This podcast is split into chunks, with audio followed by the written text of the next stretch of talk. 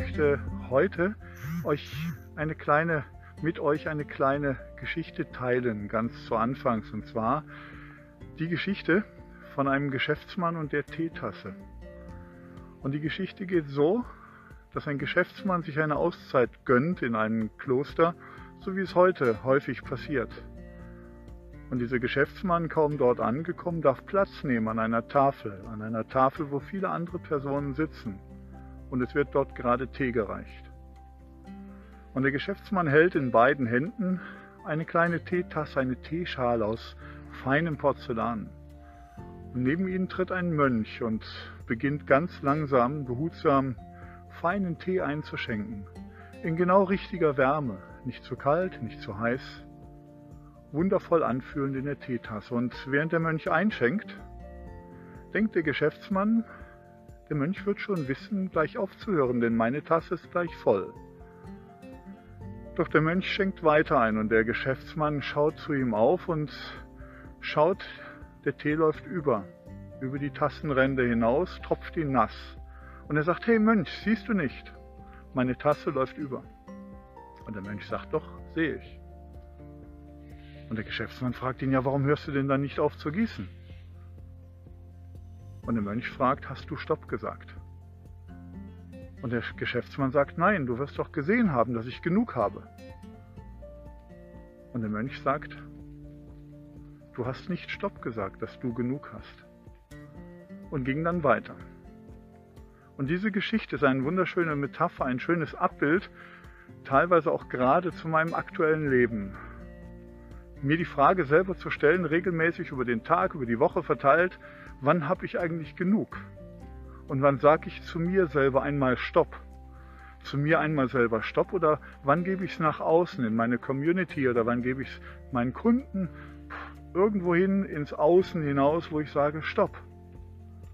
Und diese Frage habe ich mir vor kurzem erst gestellt. Das war Anfang Juli, wo ich mich wiederfand in einem Notarztwagen. In einem Notarztwagen, der mich dann mit Tatütata ins Krankenhaus gebracht hat. Und äh, mit schweren Zitteranfällen, mit bereits über mehrere Stunden dauernde Übelkeit.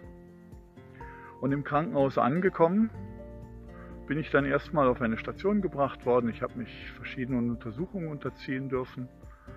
Und diese Übelkeit, diese Zitteranfälle waren dann das schon das vierte Mal, also sprich vier Tage in Folge, nachts, tagsüber etc.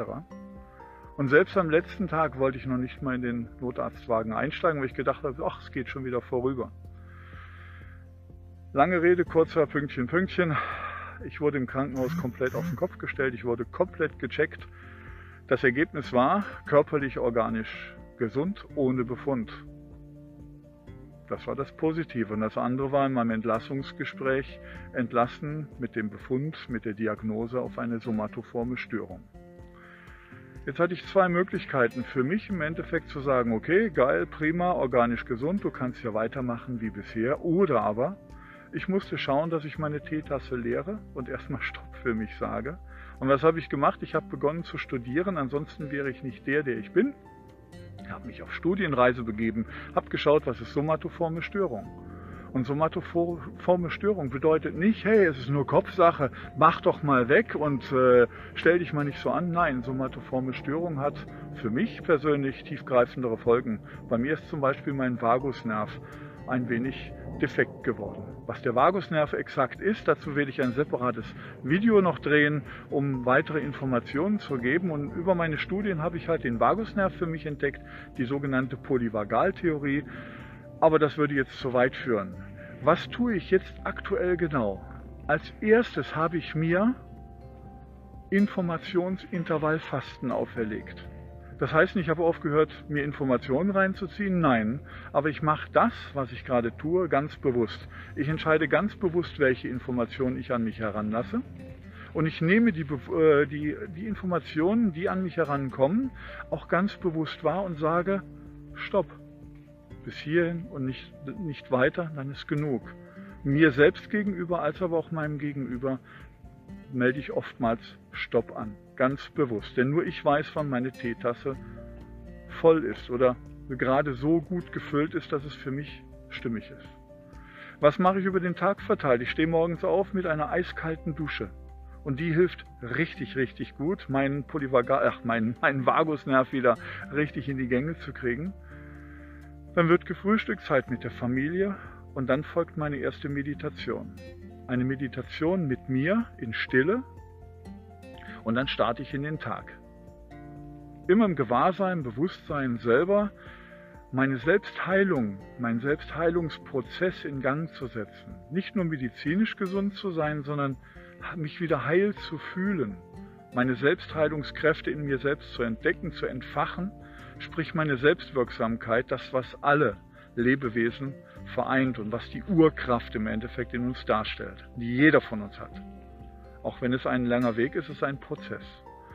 Ja, nach dieser Meditation gehe ich in meinen Tag hinein, ich mache meine Termine und ich sorge für ganz bewusste Bewegung. Ich nenne das immer I-Train, also dieses E-Training, dieses intuitive Training. Entweder ich mache Walking, sprich Joggen und Walken kombiniere. Das kann mal ein, zwei Stunden dauern. Das kann aber auch mal ein knackiges Krafttraining sein, Functional Training, egal. Immer ganz bewusst so spüren, wie ich mich gerade jetzt in diesem Moment fühle. Ohne meine Grenzen übermäßig zu belasten. Das ist wie gesagt mein Weg, den ich jetzt aktuell gehe und der bekommt mir sehr, sehr gut. Manchmal gehe ich diesen Weg sogar gemeinsam, ein Stück gemeinsam mit meinen Kunden zusammen, weil sich dann die Dinge zum Beispiel treffen bei einer Meditation. Aber das steht jedem frei, mich dann dabei mit zu begleiten.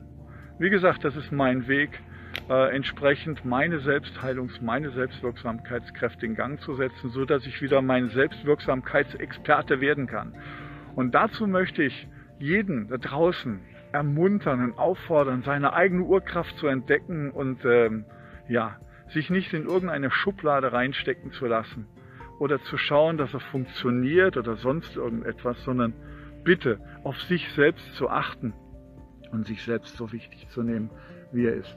Denn denkt bitte immer dran, ihr seid einzigartig, so gewollt.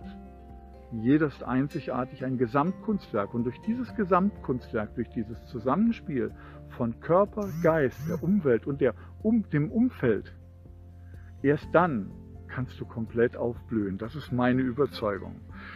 Jetzt wünsche ich einfach einen richtig geilen, wertvollen Tag und äh, ja, eine gute und gesunde Zeit. Bis dahin, Jörg Schlüter, der Körperflüsterer. Ciao, ciao.